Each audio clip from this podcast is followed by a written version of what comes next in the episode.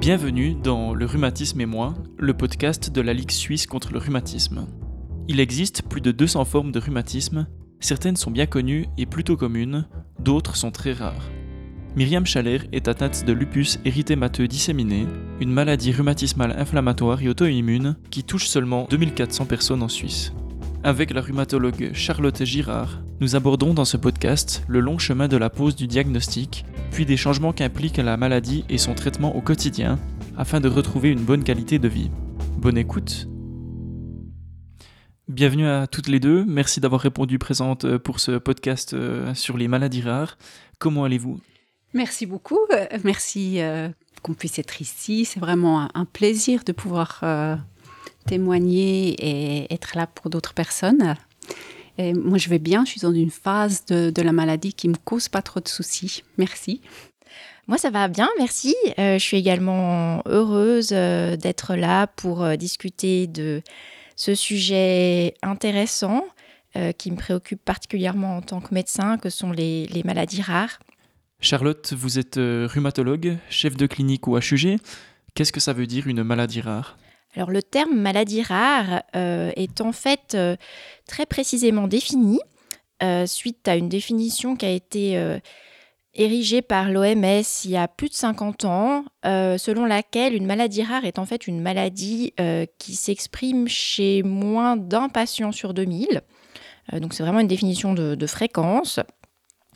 ceci dit, les maladies rares, en fait, il y en a beaucoup, on en, on, en, décrit, on en découvre de plus en plus. Euh, ce qui fait qu'au final, euh, les unes avec les autres, ce sont des maladies qu'on peut considérer comme étant fréquentes. Disons que ça peut être fréquent de rencontrer un patient avec une maladie rare. On, estime qu'aujourd'hui, il y a à peu près, en tout cas, plus de 7000 maladies rares qui ont été, euh, qui ont été reconnues dans le monde. Myriam, euh, vous êtes euh, vous-même atteinte euh, d'une maladie rare, vous êtes atteinte de lupus. Est-ce que vous êtes d'accord d'expliquer en quoi consiste cette maladie? Oui, alors bien sûr, je vais vous l'expliquer dans la mesure de ce que j'ai vécu. Donc une petite partie en fait.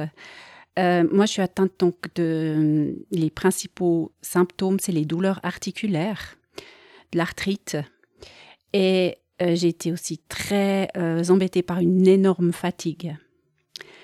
Euh, toujours d'ailleurs, mais qui a beaucoup diminué avec les bons médicaments, la prise de bons médicaments. C'est les deux principaux symptômes dont je souffre. Et en l'occurrence, le lupus chez moi a été découvert à travers une biopsie rénale où ils ont détecté une glomérulonéphritis, qui est une petite une inflammation des glomérules du rein en fait. Euh, voilà donc de, quoi je souffre. Ensuite, euh, les symptômes, par exemple, j'ai vécu des, gingivites, donc inflammation des gencives, des aftes. Euh, j'ai aussi une fois perdu mes cheveux, donc j'avais un peu des. Pas complètement perdu mes cheveux, mais des, des trous de 3-4 cm de diamètre sur la tête. Et autrement, un syndrome de Raynaud, qui est en fait, euh, quand vous avez froid euh, l'hiver, euh, vous avez des, comme des taches qui apparaissent comme si vous avez des engelures, et ça fait très mal dans les mains. ensuite, donc ça, c'est ce qu'on ressent, ce qu'on peut voir aussi parfois. Et par rapport à ce qu'on ne voit pas, j'ai des anticorps antiphospholipides qui menacent en fait euh, de, thrombose. Donc là, c'est aussi quelque chose, euh, euh, un, syndrome, un symptôme du lupus, mais qui vous oblige quand même à prendre une médicamentation. Et pour les personnes qui ont déjà fait des problèmes, comme par exemple des thromboses, doivent prendre des médicaments encore plus forts pour éviter ces problèmes-là. Voilà, autrement, le lupus donc, peut atteindre le, le cœur, le système nerveux, les vaisseaux sanguins. Mais en l'occurrence, pour moi, là, j'ai pas de gros problèmes par rapport à ça. Et voilà un petit peu pour euh, ce que je connais du lupus. Comment tout ça a commencé euh, Quels étaient les premiers symptômes? Alors, euh, moi, j'avais, j'avais très mal, en fait. j'étais en apprentissage et puis ben, quand je rentrais du travail, monter les quatre dernières marches pour arriver à la maison, c'était un, challenge. Donc c'était devenu lourd au quotidien.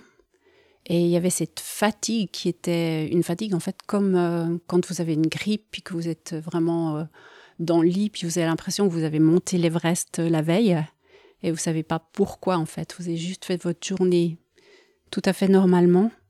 Et, c'est comme ça que je me suis dit, ben, c'est pas normal. C'est comme ça que ça a commencé. Et ce diagnostic, euh, est-ce que vous l'avez eu directement? Non, alors là, ça a été très très difficile parce que quand je me plaignais de, de ces douleurs, euh, mon entourage proche, ben, mes parents, mon frère, euh, mes amis, me disaient ben, bah, va chez le médecin, quoi, c'est pas normal. Et puis. Euh, mes parents avaient plutôt tendance à dire bah c'est rien, c'est normal que tu sois fatiguée. Donc également comme j'étais, comme je suis fille de paysan, on n'allait pas trop chez le médecin facilement. Donc j'y suis allée quand j'avais tout d'un coup une grosse fièvre quoi.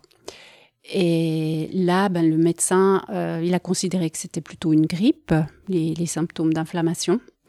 Donc il m'a dit bah voilà bah revenez si ça va pas mieux dans une semaine.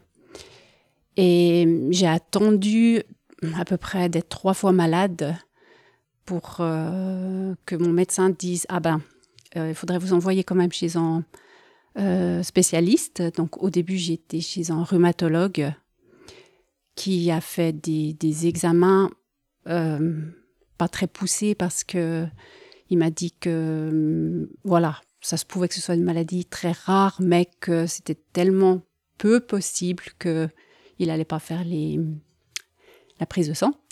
Donc, euh, j'ai été renvoyée euh, à, la maison. J'ai attendu de nouveau d'avoir de la fièvre pour retourner chez le médecin de famille, qui m'a renvoyée chez un autre spécialiste, et là c'était un néphrologue. Et là, enfin, euh, il a fait une biopsie rénale, et puis le diagnostic a pu être posé. Mais c'était très long et, très difficile. Et puis, c'est vraiment un parcours où c'est difficile parce que les gens nous disent, mais c'est rien. Donc, il faut vraiment se dire, non, c'est pas rien, je vais aller chez le médecin. Et puis, pour moi, ça, ça a été difficile. De, contrer, en fait, les personnes qui étaient autour de moi et qui disaient, mais t'inquiète pas, arrête de, te plaindre. Donc, voilà, c'était un peu le parcours du combattant. Ce parcours du combattant, Charlotte, c'est quelque chose que vous vivez avec euh, vos patients et patientes? Alors oui, c'est juste d'autant plus que de par mon activité hospitalière, on est amené à voir les patients euh, souvent en deuxième, voire troisième ligne. Donc il y a déjà eu euh, un parcours de soins souvent très, très chaotique. Et pour des maladies telles que le lupus, donc votre maladie Myriam, c'est vrai que les symptômes sont, sont relativement subjectif, en tout cas pour certains d'entre eux. C'est vrai que la fatigue, c'est quelque chose que l'entourage ne peut pas percevoir, le médecin lui-même ne peut pas évaluer euh, objectivement. Euh, donc c'est vrai que c'est facile de mettre sur le compte euh, d'une virose, d'un petit moins bien au niveau du moral, des symptômes comme cela. Les douleurs, bah, c'est un symptôme auquel on est fréquemment confronté en rhumatologie. C'est c'est pas toujours non plus simple à objectiver. Alors c'est facile quand les articulations se mettent à enfler, mais quand les articulations sont seulement douloureuses, euh, on peut passer à côté de, quelque chose assez facilement si on n'est pas très, euh, voilà, très précis euh, et très minutieux dans notre démarche diagnostique. donc donc c'est pas rare qu'effectivement on, soit amené à soigner des patients qui ont, erré pendant, pendant des mois, des années pour, avant qu'un que, diagnostic puisse être, puisse être établi. Concrètement, comment ça se passe euh, la pose d'un diagnostic? Alors nous, comme je disais, donc comme on arrive euh, généralement en troisième ligne, il y a déjà beaucoup de choses qui ont été faites.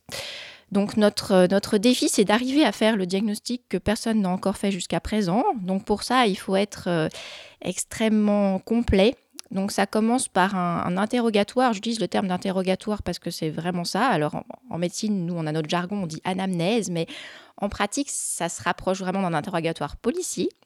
Donc on pose euh, une tonne de questions aux patients sur ces symptômes articulaires en tant que rhumatologue, mais pas seulement. On va vraiment chercher le, moindre signe qui va nous orienter vers, euh, vers une maladie particulière. Euh, donc ça peut être, voilà, on va d'abord effectivement faire préciser la, douleur, euh, son horaire, sa localisation, les facteurs déclenchants, soulageants, les choses comme ça. Et puis on va s'intéresser aux symptômes aussi extra-articulaires. On va également s'intéresser au contexte parce que euh, selon l'âge du patient, son sexe, son origine, on va être orienté vers euh, telle ou telle hypothèse diagnostique. Euh, en particulier, il y a beaucoup de maladies rares qui sont d'origine génétique. Alors, ce n'est pas le cas du lupus de manière exclusive. Il y a des, des facteurs génétiques, mais pas seulement. Mais d'autres sont vraiment des maladies monogéniques. Donc, le fait d'avoir aussi des antécédents familiaux, des personnes dans la famille qui sont atteintes par la même maladie ou, des familles de maladies qui se rapprochent du lupus, ça peut nous orienter. Euh, après ça, ben, on va examiner notre patient. Là aussi, on va chercher euh, euh, des, petits signes, peut-être des choses qui seraient passées inaperçues jusqu'à présent, mais qui peuvent nous orienter vers un diagnostic. Et puis, comme il y a généralement eu, ce qui n'est pas tellement votre cas, Myriam, j'ai l'impression, mais généralement, il y a déjà eu des bilans sanguins, radiologiques. avant notre consultation, on, s'efforce d'abord de rassembler toutes les données à disposition pour établir des hypothèses diagnostiques. Euh, ces hypothèses diagnostiques vont nous amener à proposer un premier bilan qui généralement va être limité parce qu'on va pas forcément chercher les choses les plus rares tout de suite.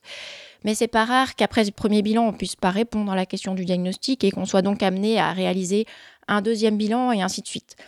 Donc euh, ça, ça, nous arrive aussi que y ait bah, voilà, c'est très fréquent qu'on n'ait pas le diagnostic tout de suite non plus, même à l'hôpital, et qu'on y arrive petit à petit en cheminant progressivement. Et combien de temps ça prend?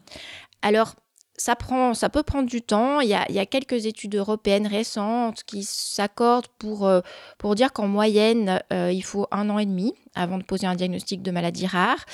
Euh, mais parfois, ça peut être beaucoup plus long. Ça peut, pour, pour une bonne proportion des patients, peut-être un quart ou un cinquième des patients, ça peut aller jusqu'à 5 ans avant un diagnostic. et puis pour d'autres, ça peut même être plusieurs, enfin encore plus long que ça, voire plusieurs décennies. C'est des choses qui peuvent arriver. Ben, je suis vraiment tellement compatissante par rapport aux personnes qui, attendent un diagnostic, parce que moi-même, j'ai attendu aussi très longtemps, puis j'ai vécu ça très difficilement. Mm. Oui, ça, je, peux le comprendre. C'est toujours, euh, toujours compliqué. Pour nous aussi, hein, c'est vrai que alors, on essaye de se mettre à la place des patients. Euh, pour nous, c'est plus simple, évidemment, parce que on n'est pas concerné euh, nous-mêmes par la maladie, mais c'est souvent frustrant également quand on, quand on est médecin de ne pas arriver à poser un diagnostic qui nous permet après d'avoir une démarche thérapeutique adaptée.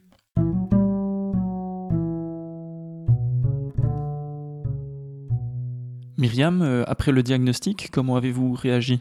Alors après le diagnostic, ben, c'était un, grand soulagement d'abord d'avoir ce diagnostic parce que euh, on se rend compte qu'on n'a pas simulé parce que à force de pas avoir, de ne pas en avoir justement, euh, on se demande si on a vraiment un problème psychologique. On, rentre dans une souffrance où on a l'impression qu'on n'est pas du tout compris et puis euh, vu qu'on attend toujours euh, sans réponse, on se demande si un jour on va pouvoir aller mieux, s'il y a quelqu'un qui va pouvoir nous dire pourquoi est-ce qu'on souffre comme ça, et puis si va pouvoir avoir une solution.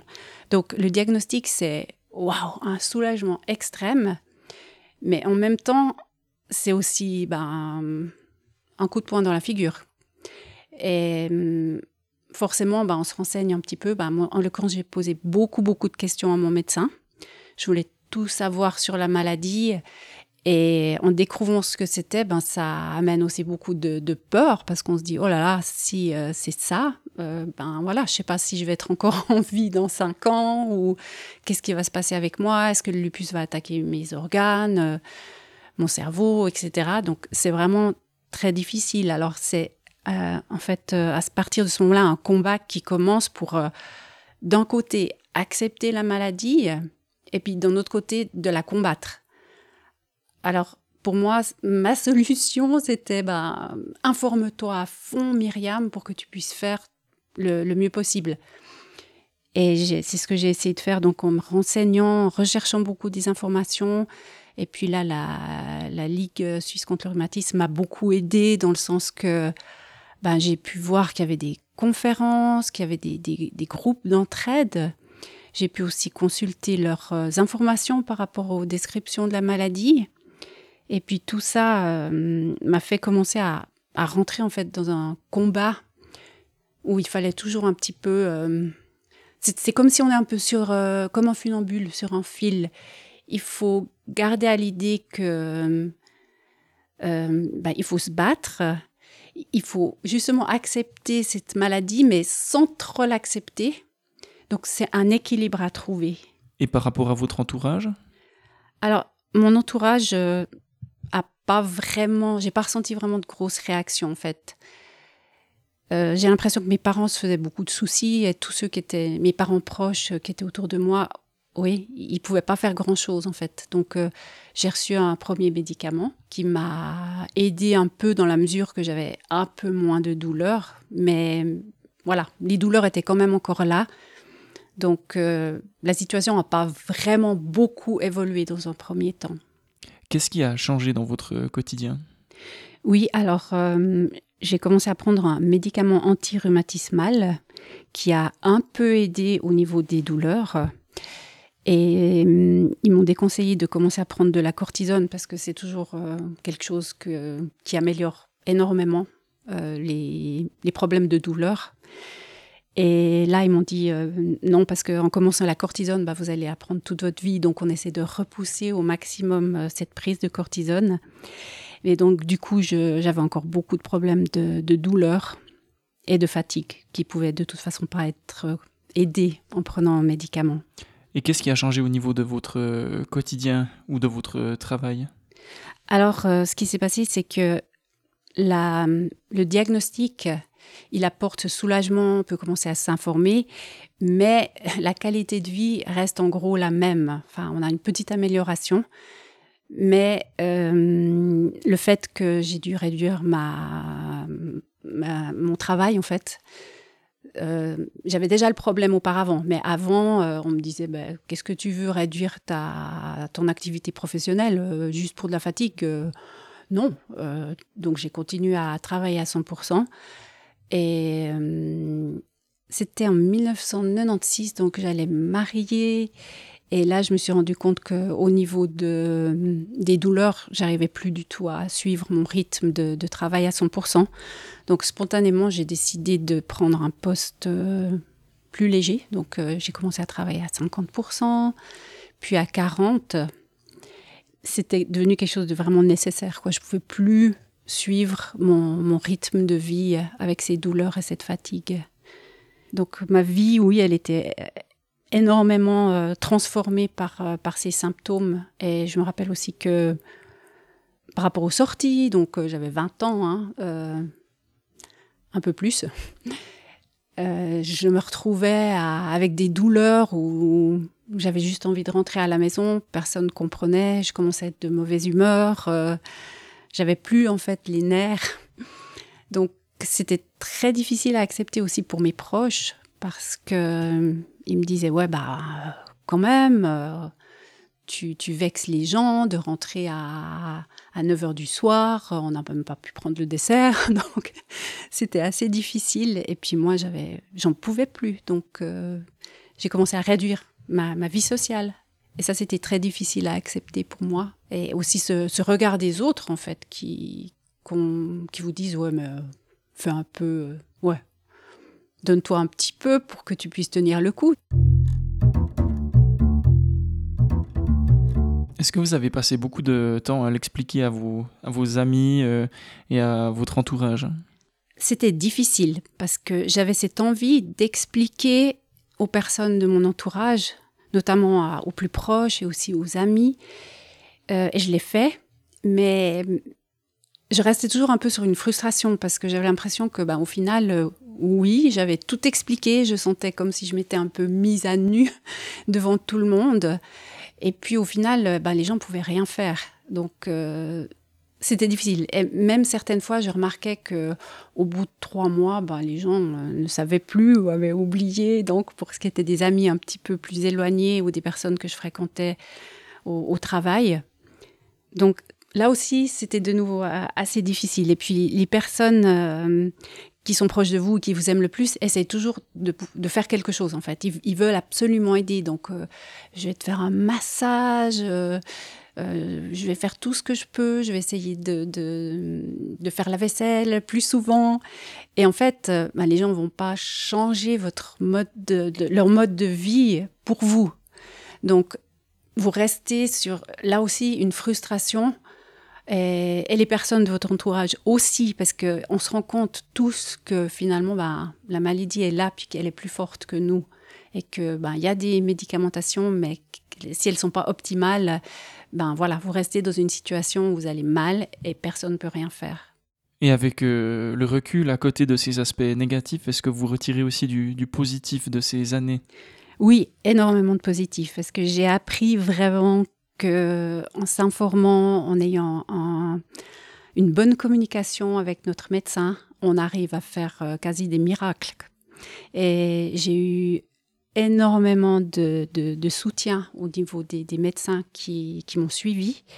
J'ai pu poser toutes les questions que je voulais et ça m'a beaucoup aidé à, pouvoir trouver un équilibre euh, dans la vie. Donc j'ai appris que bah, l'alimentation était très importante, euh, l'activité sportive.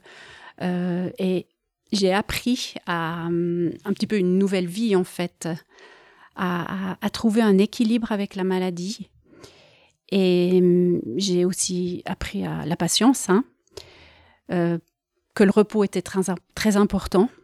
Et puis, c'est une chose aussi que je ne savais pas trop faire, c'était savoir dire non en, toute bonne conscience et puis rester, euh, essayer de rester sereine par rapport à, cette maladie en faisant tout ce que je pouvais faire et puis en acceptant aussi ce que je pouvais pas.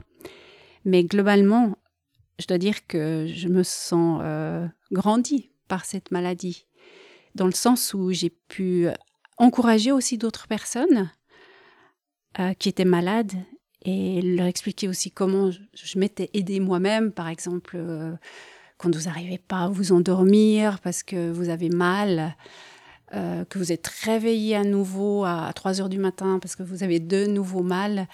Euh, parler de, la gestion, par exemple, des médicaments antidouleurs, et puis ce qu'on peut faire aussi pour nous, par exemple, en, exerçant une activité qu'on aime pour euh, être plus serein, pour euh, peut-être la méditation. Enfin, moi, par exemple, je suis quelqu'un qui lit beaucoup la Bible. Et ça m'a beaucoup aidé à me poser et mm, à trouver un, équilibre, en fait, aussi dans, dans ma façon d'aborder cette maladie pour rester sereine et, et accepter en, combattant, comme je le disais tout à l'heure. Myriam a parlé de changement d'alimentation, euh, de médication, euh, de méditation aussi. Est-ce que vous arrivez à faire des miracles, Charlotte, en tant que rhumatologue? Alors j'espère. Hein, je... c'est vrai quand je vous entends, je me dis waouh, c'est super, c'est rhumatologue. Enfin, les médecins de Myriam peuvent vraiment être fiers parce qu'elle a elle a, elle a toutes les clés pour, pour vivre avec sa maladie, parce que c'est vrai que ces maladies-là sont des maladies chroniques. Et comme vous le disiez bien, Myriam, il faut les accepter sans les accepter, c'est-à-dire se rappeler qu'on est malade, mais en même temps ben, arriver à retrouver une vie normale, en fait, la vie de quelqu'un qui aurait, qui aurait pas de maladie, mais, mais avec la maladie. Et ça, c'est ça, c'est un vrai défi. Et en tant que, tant que médecin, euh, on, reste, euh, on reste conscient que les médicaments seuls n'y suffisent souvent pas et que c'est très important que le patient puisse effectivement euh, euh, s'autogérer au mieux, donc apprendre toutes ces choses que vous avez appris avec l'expérience. Euh, on, insiste beaucoup sur l'importance effectivement de l'activité physique. L'alimentation, c'est quelque chose qu'on sait être important, mais il n'y a, y a, y a, pas encore beaucoup d'études qui démontrent que ça a un réel effet. Mais moi, j'ai j'ai euh, l'expérience de beaucoup de patients qui m'ont dit qu'après avoir changé telle ou telle chose dans leur régime alimentaire, ils ont, ils ont constaté qu'ils allaient mieux. Donc moi, je les encourage à, à, chercher voilà, ce genre de, à aller vers ce genre de, de pistes. Euh... Moi, je voulais juste encore. Mhm. Euh, en fait, euh, moi, j'ai fait une expérience à un moment donné, hein, parce que là, comme je dis, hein, c'était un peu avant 20 ans. que j'ai commencé à avoir des, symptômes. Et puis là, j'ai 50 ans, donc j'ai quand même, euh, voilà, passé par pas mal de choses. Et à un moment donné, je me suis dit, là, Myriam, tu vas pouvoir gérer. Tu vas être sereine, tu vas avoir une vie super, tu vas plus avoir mal. Et j'ai baissé les médicaments sans l'accord de mon médecin. Et je me suis retrouvée, euh, je ne sais plus combien de temps exactement c'était après, mais je pense à peu près un mois, où j'ai eu une énorme poussée de, lupus. Et j'ai atterri aux urgences à l'hôpital universitaire de Zurich avec un max de cortisone pour faire baisser euh, l'énorme inflammation qui est en train d'avancer. Et là, ce que je voulais dire, c'était que, voilà, ne faites pas ça, s'il vous plaît.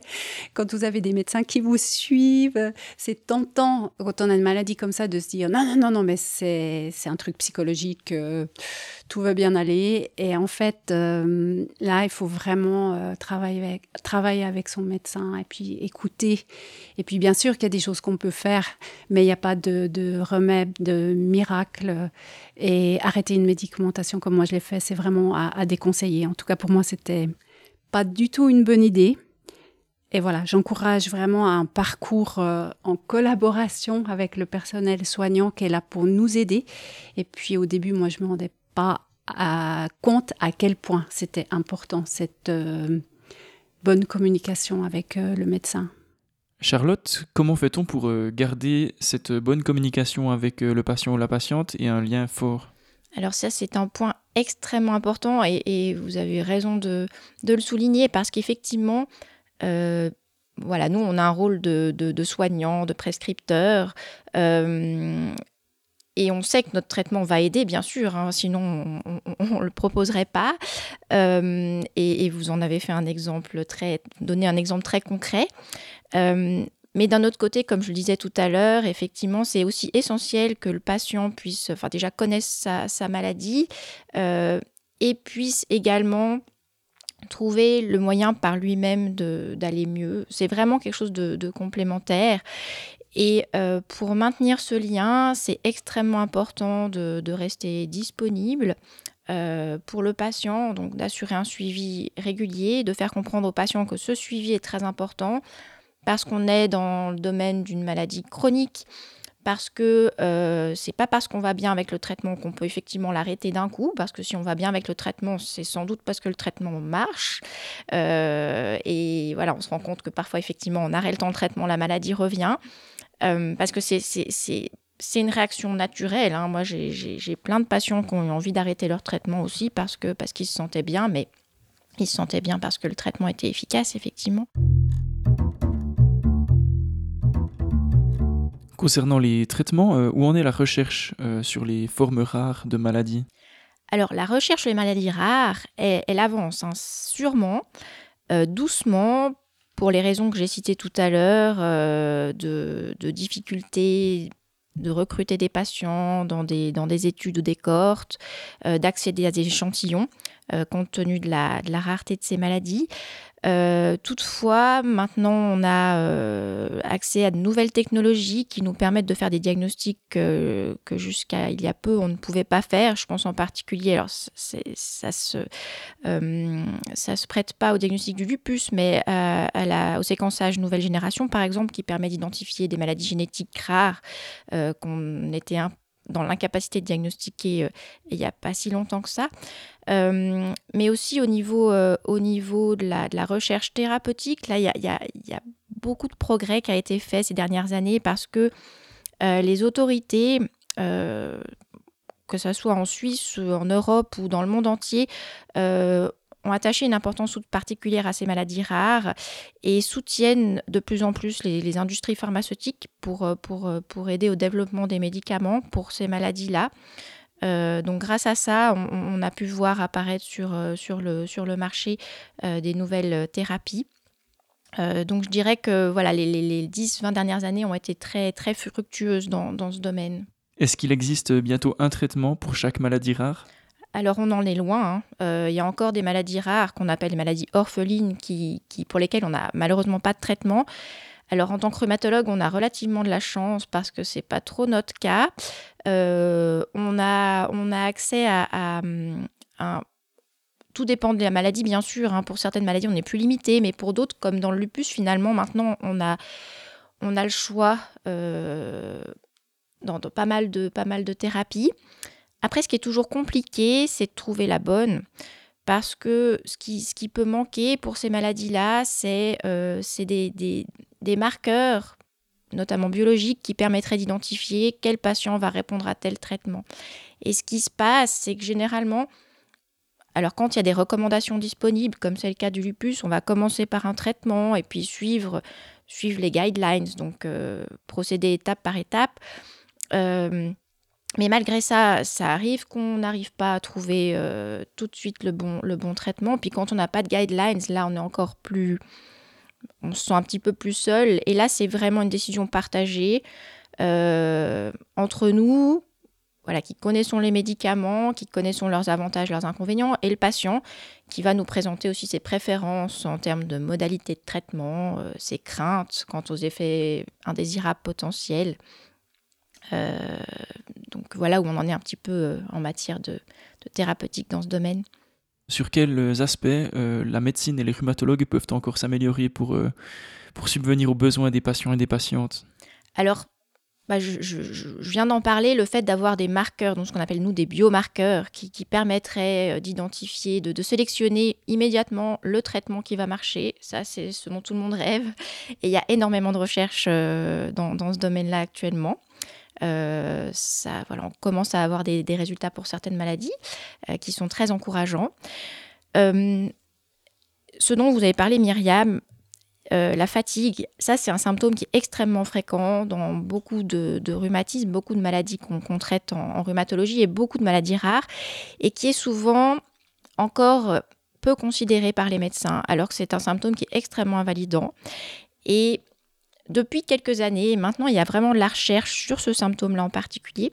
Donc des études qui sont faites pour essayer d'évaluer cette fatigue, pour essayer de trouver des traitement. Alors, on ne parle pas forcément de traitement médicamenteux, mais d'autres solutions pour, euh, euh, pour, euh, pour tenter d'éradiquer cette fatigue, en tout cas l'améliorer. je pense que ce qui pourrait, enfin, ce qui, ce qui devrait également être fait, c'est rendre ces maladies rares plus visibles. Alors, il faut pas se leurrer, on va pas apprendre à un étudiant en médecine toutes les maladies rares qui existent, hein. mais disons que dans le cadre de la formation continue, post-graduée des médecins, euh, on pourrait envisager d'informer les, médecins euh, traitants et les spécialistes euh, davantage concernant ces, maladies et surtout mettre à leur disposition des, contacts qui pourraient être questionnés quand un cas de maladie potentiellement rare se présente devant eux. Et il y a beaucoup d'efforts qui sont faits justement en, Suisse et en Europe mais aussi dans le monde euh, euh, sur cet aspect par la mise en place de réseaux, euh, de centres de référence maladies rares. C'est des choses qui, se développent de, plus en plus. Et puis, ce qui pourrait être aussi amélioré, bon, ça, c'est quelque chose, c'est un sujet qui est relativement à la mode. C'est vraiment la prise en charge globale du, patient. ça l'est pour les maladies rares, mais aussi pour d'autres maladies. Et voilà, ça c'est quelque chose qui jusqu'à présent n'était pas forcément mis en avant, mais qui a une importance extrême euh, dans ces maladies. Donc le fait de, traiter avec des médicaments la maladie, mais aussi de, prendre en considération les aspects euh, euh, psychologiques, sociaux. Et c'est là que bah, le rôle du médecin, mais pas seulement, des, autres soignants, bah, des, de structures comme la Ligue suisse contre le rhumatisme peuvent également être d'un grand soutien. Nous arrivons euh, peu à peu au terme de cette euh, discussion. Euh, Myriam, est-ce que vous avez un conseil pour les personnes qui nous écouteraient et qui seraient dans l'attente d'un diagnostic ou qui vivraient avec une maladie rare? Alors, je pense que vous avez un peu compris ce que je ressens par rapport à la, maladie là depuis le début de la discussion. Pour moi, être actif dans le sens où on va s'informer, on va discuter avec le médecin, c'est très important de, de faire tout en fait pour recevoir l'aide dont on a besoin. Donc j'ai envie d'encourager les personnes atteintes euh, d'une maladie rare euh, à, se dire euh, je suis importante et puis je vais demander de l'aide parce que je veux m'en sortir et puis il faut faire cet effort-là parce que si on ne le fait pas, personne va le faire à notre place. Donc j'encourage vraiment les personnes à aller chercher cette aide vers leur médecin et hum, à se, oui, à savoir que on est important parce que quand on est, quand on a une maladie rare comme ça, c'est peu compris forcément et c'est normal les gens peuvent pas se mettre à votre place. Et puis euh, c'est important de se dire non, je vais pas ne rien faire et puis faire comme j'avais rien parce que voilà les personnes de toute façon ne le remarquent pas, mais se dire oui, je mérite cette aide. Moi, ma maman m'a beaucoup dit, euh, m'a beaucoup dit, euh, non mais Myriam, qu'est-ce que tu vas embêter le médecin encore avec tes problèmes? Tu crois pas qu'ils ont assez de choses à faire, il y a des choses plus importantes. Et puis j'étais toujours un petit peu à me dire, euh, ouais, ok, bon, d'accord, je vais arrêter de me plaindre, je vais, je vais pas faire perdre du temps au médecin. Puis c'était pas facile, mais je, je veux vraiment encourager là les personnes à dire non, allez-y et puis trouvez la solution parce que c'est important de retrouver une qualité de vie qui va. Elle sera jamais comme euh, si vous aviez euh, pas cette maladie, mais euh, vous, vous, pouvez faire beaucoup beaucoup de choses pour améliorer. Moi, j'ai passé par beaucoup beaucoup de médicamentations différentes. Je pense que si vous regardez ma liste de médicaments, là, j'en avais six quotidiennement. Il n'y a pas si longtemps, j'ai pu enlever deux médicaments. Et puis j'ai surtout trouvé, enfin, le médecin a trouvé euh, le bon qui m'a vraiment permis d'avoir une vie, euh, un changement, un changement de qualité de vie énorme dans le sens où j'ai vraiment beaucoup moins de douleur et moins de fatigue. Et, ça, c'est vraiment, euh, ouais, merveilleux. Et ça vous permet aussi de, pouvoir ben, suivre. Je travaille seulement à 40% parce que plus, dès que je dépasse cette limite, ça va pas. Mais je peux le faire en gardant ma dignité, en disant oui, je vais bien et je ne me plains pas parce que je peux faire cette activité. Et retrouver cette dignité de dire oui, je peux faire peut-être moins, mais je peux le faire bien, ça m'a beaucoup aidé et ça me permet d'être euh, heureuse. Et Charlotte, euh, un message à faire passer aux auditeurs et auditrices? Alors moi, je, je citerai volontiers euh, Ambroise Paré, donc ce, honorable chirurgien français du XVIe siècle, qui disait de façon très juste guérir parfois, soulager souvent, soigner toujours. Et ça, c'est vraiment une devise que j'essaye de mettre en pratique quotidiennement. Et c'est d'autant vrai dans le domaine des maladies rares, parce que comme on l'a dit, les traitements, bah, il n'y en a pas toujours. Quand il y en a, euh, ils peuvent fonctionner, mais si on n'a pas euh, cette relation avec le patient qui fait qu'il va aussi euh, élaborer des, stratégies pour, pour aller mieux, euh, finalement, on n'arrive jamais à quelque chose d'optimal. Donc en tant, que, tant que médecin, il faut rester très très humble et puis pas perdre de vue notre véritable rôle qui est de, faire du bien aux, patients en, étant, en étant disponible en étant ouvert à la discussion, en échangeant beaucoup sur, euh, sur la maladie et, et, tout, ce qui, tout, ce qui, tout ce qui va avec. Et puis, c'est en plus de ça un travail qui n'est pas, qui pas limité euh, aux médecins, mais comme je disais tout à l'heure, doit vraiment s'exercer dans un, dans un réseau de soins. Euh, donc avec, les, avec les, les, autres soignants bien sûr et puis les associations de patients et tout ce qui peut, tout ce qui peut aider à, à combattre ces maladies. Et merci encore euh, pour votre témoignage. Euh, je vous souhaite une bonne journée. Merci à vous. Pour moi, c'était vraiment euh, un honneur d'être là. et puis, je remercie énormément Charlotte pour le travail qu'elle fait. Et puis, je trouve ça fantastique d'avoir des médecins qui sont autant à notre écoute. Et puis, c'est bien grâce à vous qu'on peut avancer et puis aller mieux. Merci. Merci beaucoup et merci Myriam pour, pour bah oui, c'est cet échange euh, très, très intéressant et ces mots qui nous, qui nous touchent en tant que médecin. Et euh, c'est bah, voilà, en rencontrant des gens comme vous qu'on a vraiment envie de continuer ce métier de la meilleure, euh, de la meilleure manière possible. Merci. Merci d'avoir écouté le sixième épisode du podcast Le rhumatisme et moi. Vous trouverez les cinq épisodes précédents sur le site de la Ligue suisse contre le rhumatisme. Ce podcast a été réalisé par Mai Biderman de l'agence Radar RP.